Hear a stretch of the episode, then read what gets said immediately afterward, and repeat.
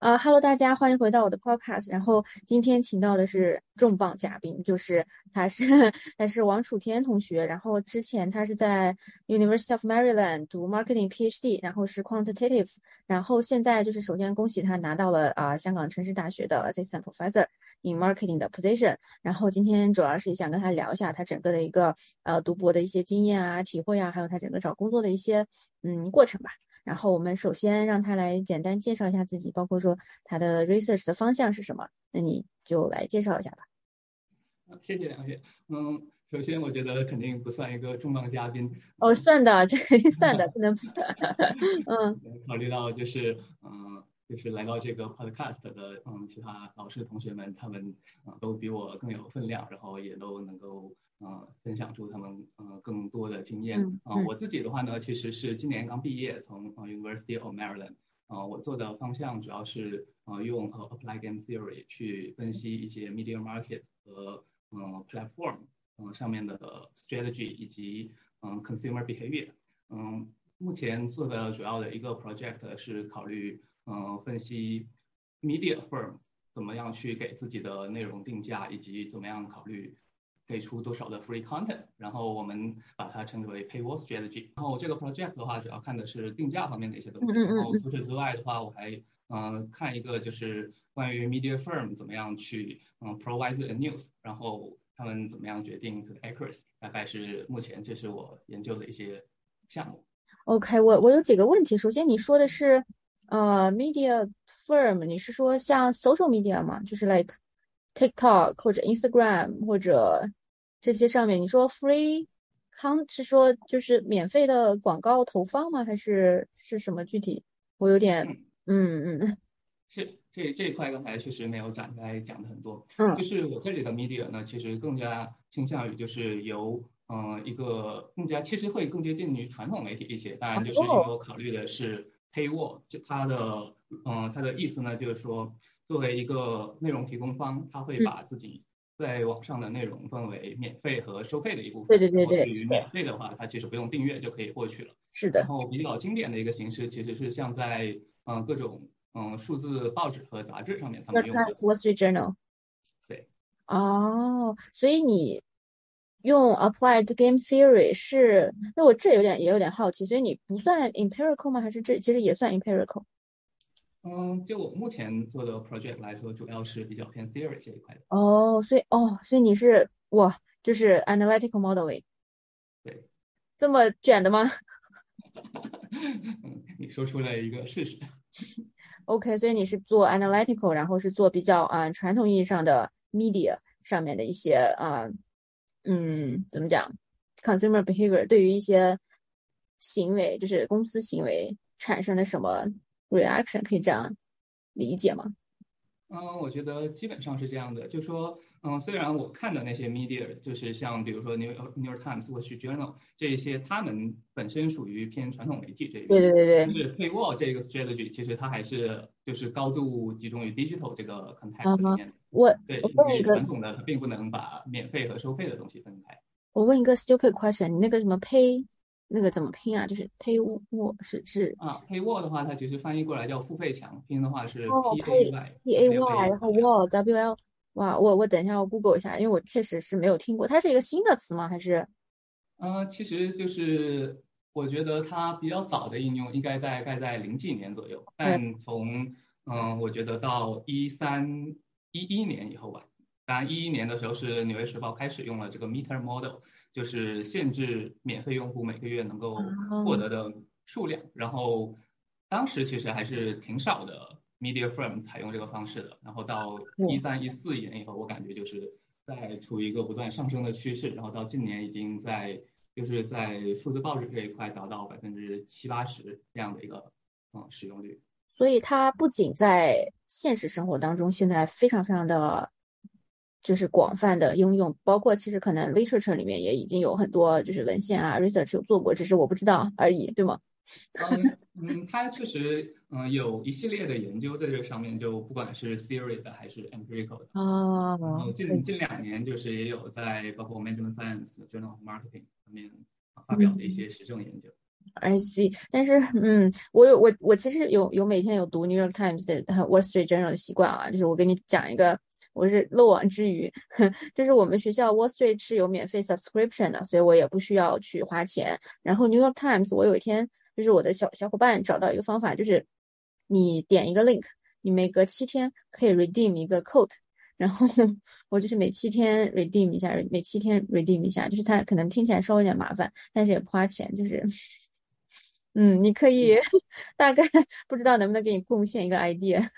嗯，就是我觉得你说的这个，就是在嗯业界其实也有一些应用，他们一般叫这个叫 leaky paywall，就是它。是相当于确实有意识的提供了一些漏洞，然后我觉得首先。像对于如果我们考虑不同的 segment 的话，那很显然 Leaky 这个它是会针对那些一不太怕麻烦，然后二可能价格上比较敏感，就是我宁愿去用一些时间来获得。啊，OK，哦。我在我的 model 里面其实没有就是很细致的去做 Leaky 这一块的，嗯，就是。但这 segment 肯定太小了，我觉得。嗯，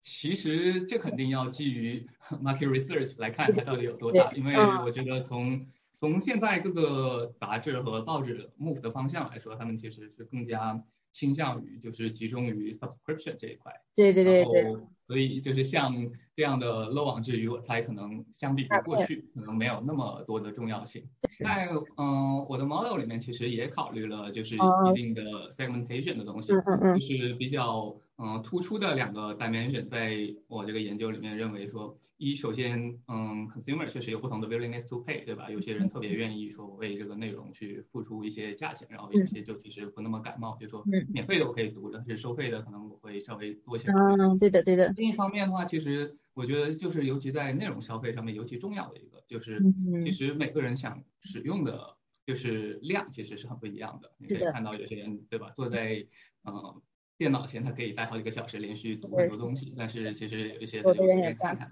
对对。啊，然后这里面的话，我觉得对于媒体比较有趣的一个地方是，虽然我也像想象酒店 revenue management 那样，就是最关注那一些，就是给我带来最高收入，他们有最高的 willingness to pay，他们想看很多东西，这些最 engage 的 consumer。嗯。但另一方面，因为我还是需要获得广告收入的。哦，这样子，对，这样子就说在。怎么样在保持前一个 segment 能够就是尽量的付出他们的 subscription，还有包括他们阅读很多东西，同时带来广告收入，也考虑到另外那些没有那么 engage consumer，他们对于整个 business 的影响啊，就是当考虑到这个 segment 以后，其实就会出现一些有趣的东西，比如说确实，嗯，对，其中一个发现就是当广告费率上升以后，我们一般认为说。作为一个 media，他会想提供更多免费的啊，不一定，对对对，是提供更多免费的东西，因为就是说，overall 现在对于嗯我这个 media 来说，每一个 impression 变得更重要了。那这样子，我应该尽量减少限制 consumer 阅读的障碍，这样子就应该给他们更多免费的东西。但其实，在一定的 segment 嗯 composition 之下，我发现，当广告费率上升以后，其实有的条件，在一定条件下。对于 media 来说，降低免费内容的量其实是更好的。哦，哎，那你的 paper 发了吗？嗯，它现在还在一个 under review 的嗯状态下面阶段。对，所以这是你的 job market paper。嗯，这一篇其实不是，这一篇是就是我做的 second year paper，其实是，但后来也经过了很多的 development，然后对最后投了出去。所以你当时找工作的时候是有，现现在这篇是 RNR 吗？所以你是一篇 pop 一篇 RNR，嗯，没有，就是 job market 其实还嗯没有投在 market 上的时候，然后在当时的情况应该算是就这一篇 RNR 在杂志那边。OK OK，所以。那我们回到第一个，我比较主要想问你的问题就是，呃，What are your unique selling points at job market？然后我我先就是通过我对你的就是我们简单的一些沟通，我先猜测一下。首先，我觉得你给我的一个感觉就是你对你的 research 非常非常了解，就是你看基本上我问到的所有的问题，你不仅可以很好的解答出来，并且你还可以做一些 extension，或者说做一些很有趣的拔高吧，可以这样讲，不仅是横向的延伸，纵向的拔高，idea 的拔高。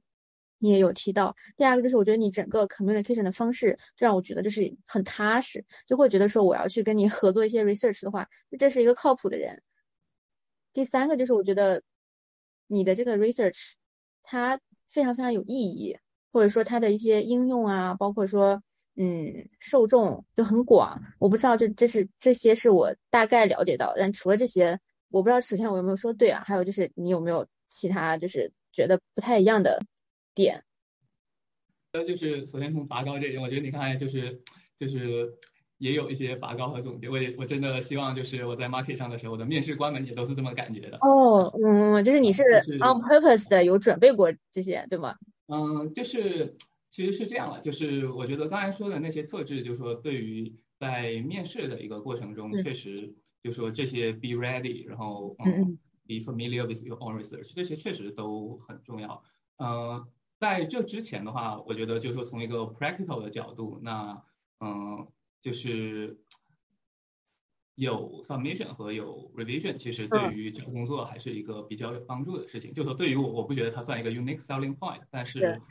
但是要从 helpful point，对，从申请到面试这个过程中，如果要提高 conversion，我觉得在我的感觉里面，这还是一个影响因素。所以你觉得是要有 publication 还是说 IR 就够了？还是说你觉得大概会是一个什么样的阶段是比较好？嗯，如果诚实的说，肯定是 the more advanced stage the more the better。就就当然当然，因为肯定也要考虑到自己在做的过程中，就是因为其实从开始做一个 project 到投出去，其实也有时候会是个很长的过程。所以我觉得从就尤其对 early stage PhD，那肯定就是说怎么样和嗯，advisor 去沟通这个事情，包括就是甚至有计划一些的话，嗯，那我觉得在到 market 上的时候就不会觉得说，OK，我比如说我对过几个月就上 market 了，但是我现在还没能够有一个嗯相应的就是 submission 方面的准备，那就会更被动一些。所以我觉得这是就从准备的角度来说，这是一个吧。然后到面试的话呢，毫无疑问，就我觉得你刚才说那几个点，他们就是都是必要的，就说他他他他已经。就是可能，就说他做的好当然是加分项，但是我觉得一定不能做的不好，就是哦。那你你你觉得除了这些以外，还有什么是能让你 stand out 的吗？你别跟我说是运气啊。嗯嗯，运气会占一方面了，但我觉得另一个的话，就是如果有什么不是临场嘛，那我觉得就说了解就是对方 department 的 concept，因为其实本质上就是。我觉得我们找工作的时候，其实也是在 market 自己，对吧？确实确实。对对对，所以这时候对于 consumer 有个了解，其实也是很重要的。Smart 就是你很知道你想去的学校它的 demand。对，啊，就是其实就是我觉得在面试过程中，其实也会有体会，就是说，嗯，对于学校来说，他会有就是他希望自己 department 里面原来就是。可能缺少做什么，或者说能够和目前已经有的这些 faculty 能够有一个很好的互补，以及就是说有未来 collaborate 潜质的这个，我觉得其实还是挺重要的啊。因为其实另一方面，这也涉及到就是说这个。Department 他们怎么样能够更好的 evaluate？是的，是的，是的，嗯，我觉得这点特别好，也是我目前所有的面过的，呃，就是采访过的嘉宾没有提到的，就是了解你。那这个其实也很 make sense，就像我们升 PhD 的时候，你也得去了解你未来学校，他可能老师想招什么样的学生，那你这个其实也很 make sense。但是我觉得你讲的特别好，一个是可以提供他们没有做的东西，一个是 existing 里面哪些是互补的，还有 existing 里面哪些是可以 collaborate 的。我觉得这个就真的是。说的特别好，嗯，这个我觉得对于大家以后去找工作也还是非常非常有帮助的。那你当时是只想好了去香港的学校吗？还是说其实你比较 open to all，然后最后选了这一所？嗯，在找工作的时候，嗯，肯定是在北美、欧洲，还有包括亚洲地区，其实都会有申请。然后，嗯，最后的话，根据自己在 market 上面的情况，然后包括怎么样。有一个更适合自己发展的，嗯，对，这其实也是你做的最优的选择。嗯，我相信大家应该都是的。OK OK，那我你介意我问一下，就是香港的 package 跟北美，你直接跟我讲说就是高或者低或者差不多就好，你不用跟我讲那个具体的值。就是我想我很好奇，因为我也觉得说以后去香港工作也还蛮不错的，就我想好奇问一下，就包括说 ben，因为香港生活很贵嘛，就是说 benefits 啊，包括说各种你自己感觉下来会是一个怎么样的感受？嗯，我觉得从就是 nominal salary 的角度，嗯嗯，比北美最高的那一级稍微低一些，就是就说啊这样子，嗯啊，然后嗯，但是从另一个角度来说，就是两点，一点是你说的，就说生活成本，我觉得这边就是住房成本是高的，这一点是确定的啊，但是其他生活成本，我觉得就和北美差不多。我所以你们有 housing benefits 吗？嗯。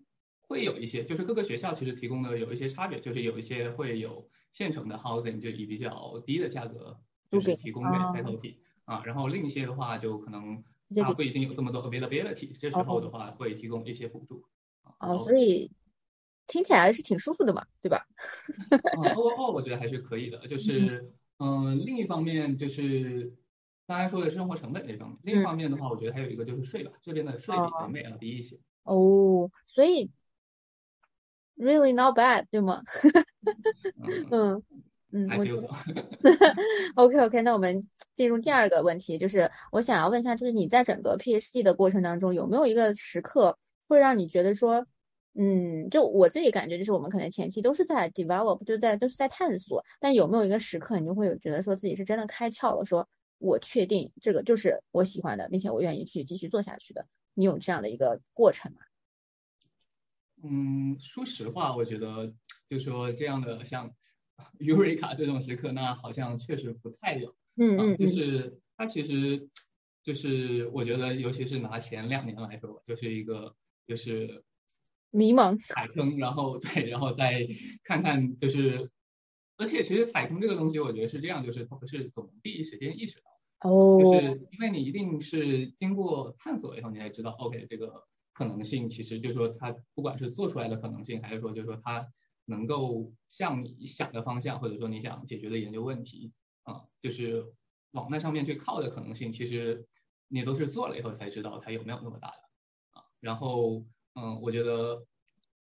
就是让自己接受这个过程，并且想清楚，并且保持和。就是 collaborate advisor 的沟通这一过这个过程里面都挺重要的。哦，对，就像你然后啊，你继续。然后我觉得，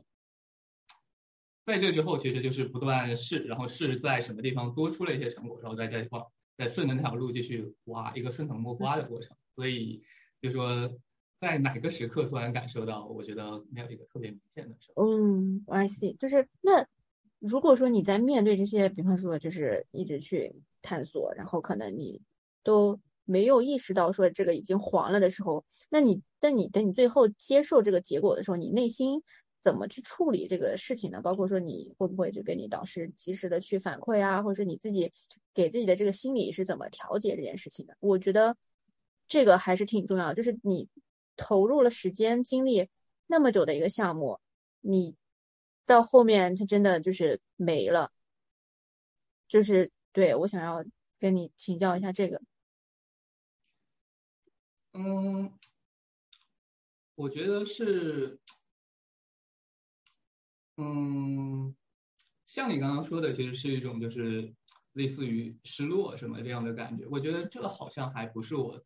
在当时那个情境下最突出的，可能当然也跟前两年有关系。嗯嗯。就是就是我觉得就是在那个时候最想要的，其实是我就是。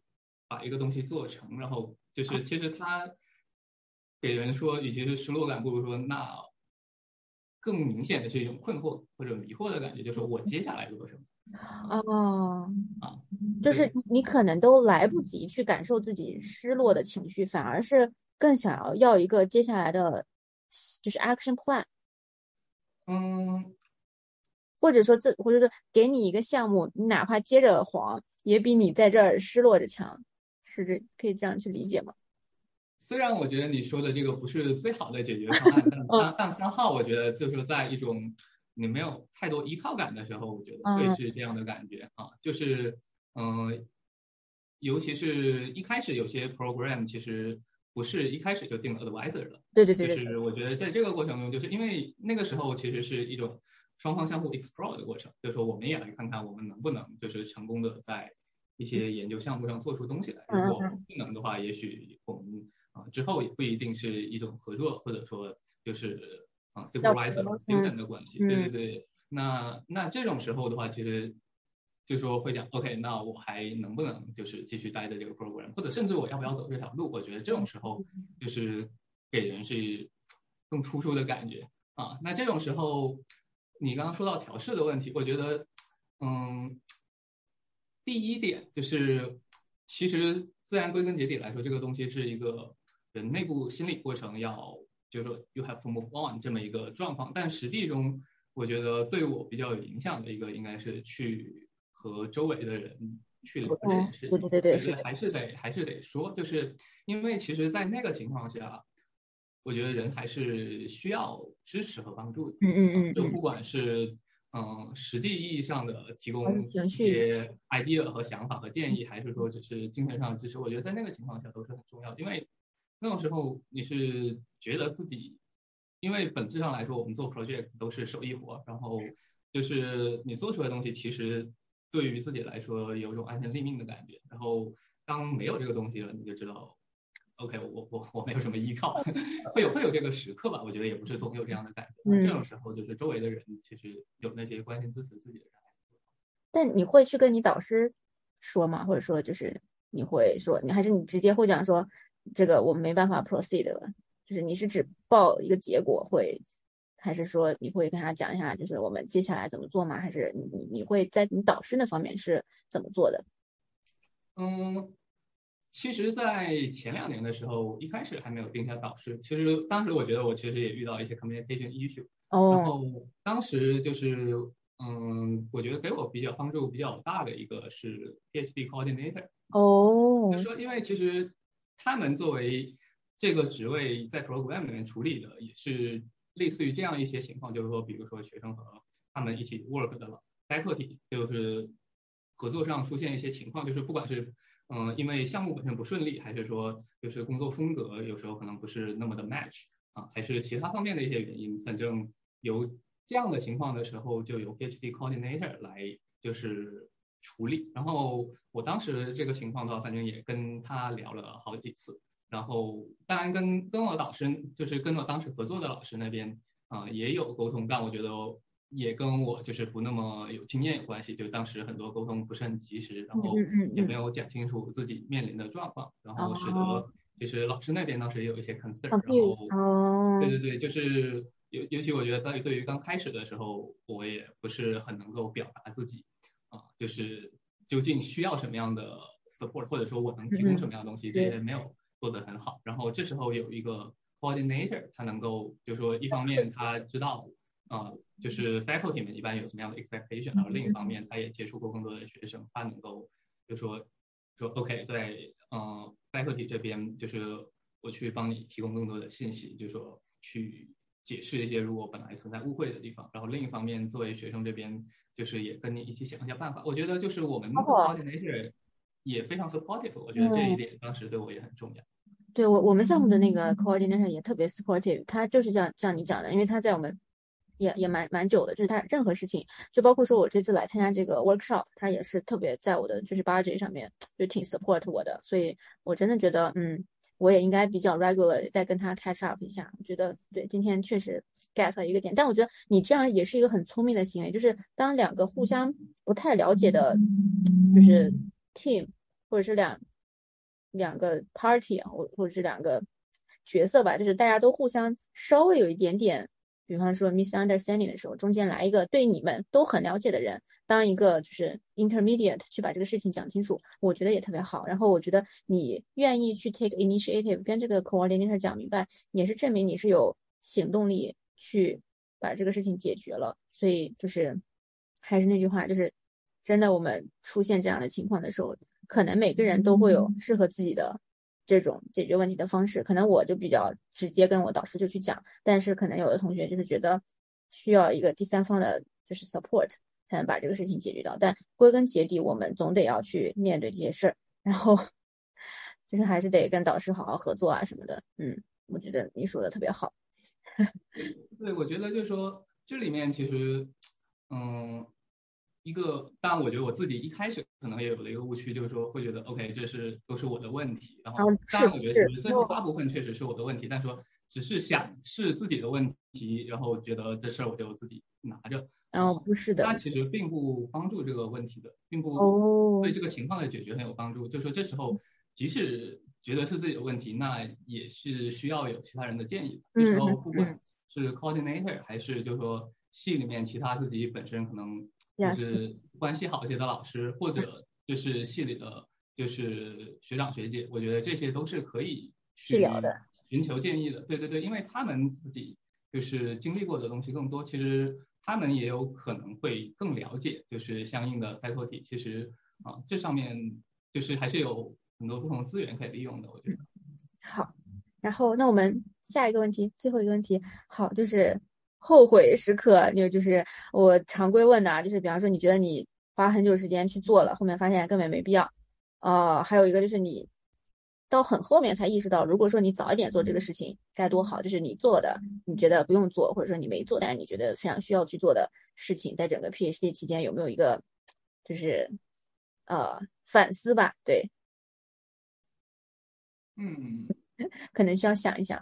还是说你觉得你整个 journey 都走得很 smooth，你没有一些觉得说你自己后悔过没有做啊什么的这种？嗯，smooth 的话，我觉得是还真的说不上。当然，每个人都有各自的 struggle，也许就是从一个统计意义上来说，我的已经相对 smooth。是的，啊是的，就是就是除我除开前两年就是遇到了一些曲折之后，我觉得嗯后面就是的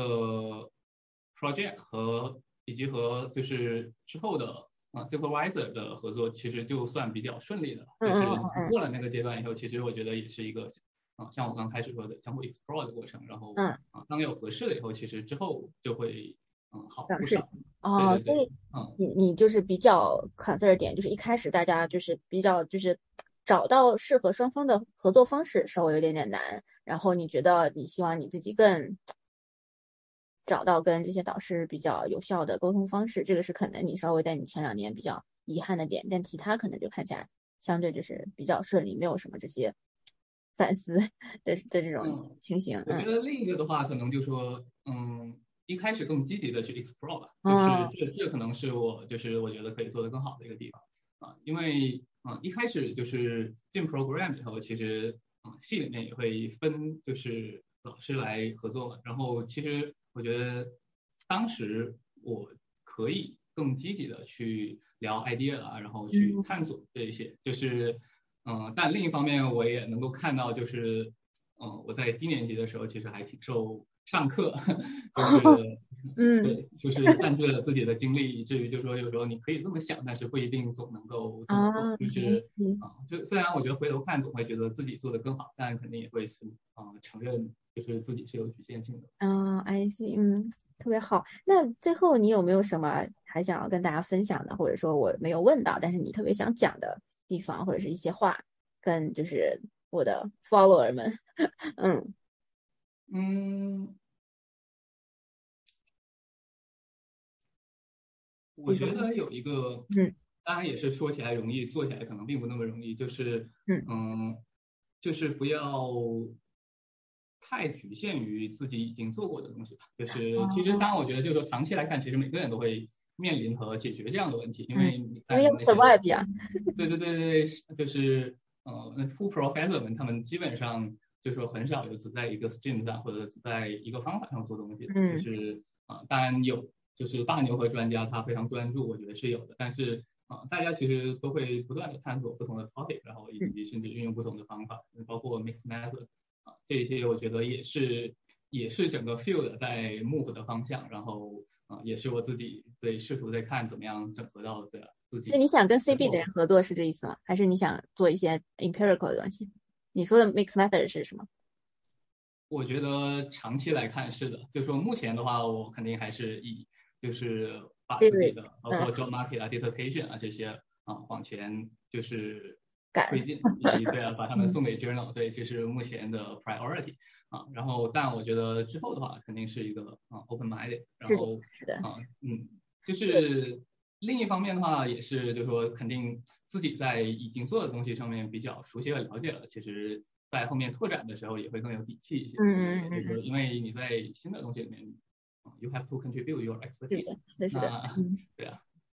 那其实我导师现在给我的规划就是做一个 multi method researcher，就我现在做 conceptual paper，然后做 lab experiment，然后去处理一些 empirical data，然后再去做 field experiment，就是看起来就是一路看到了尽头，并且有可能我只能做一点点，可能什么都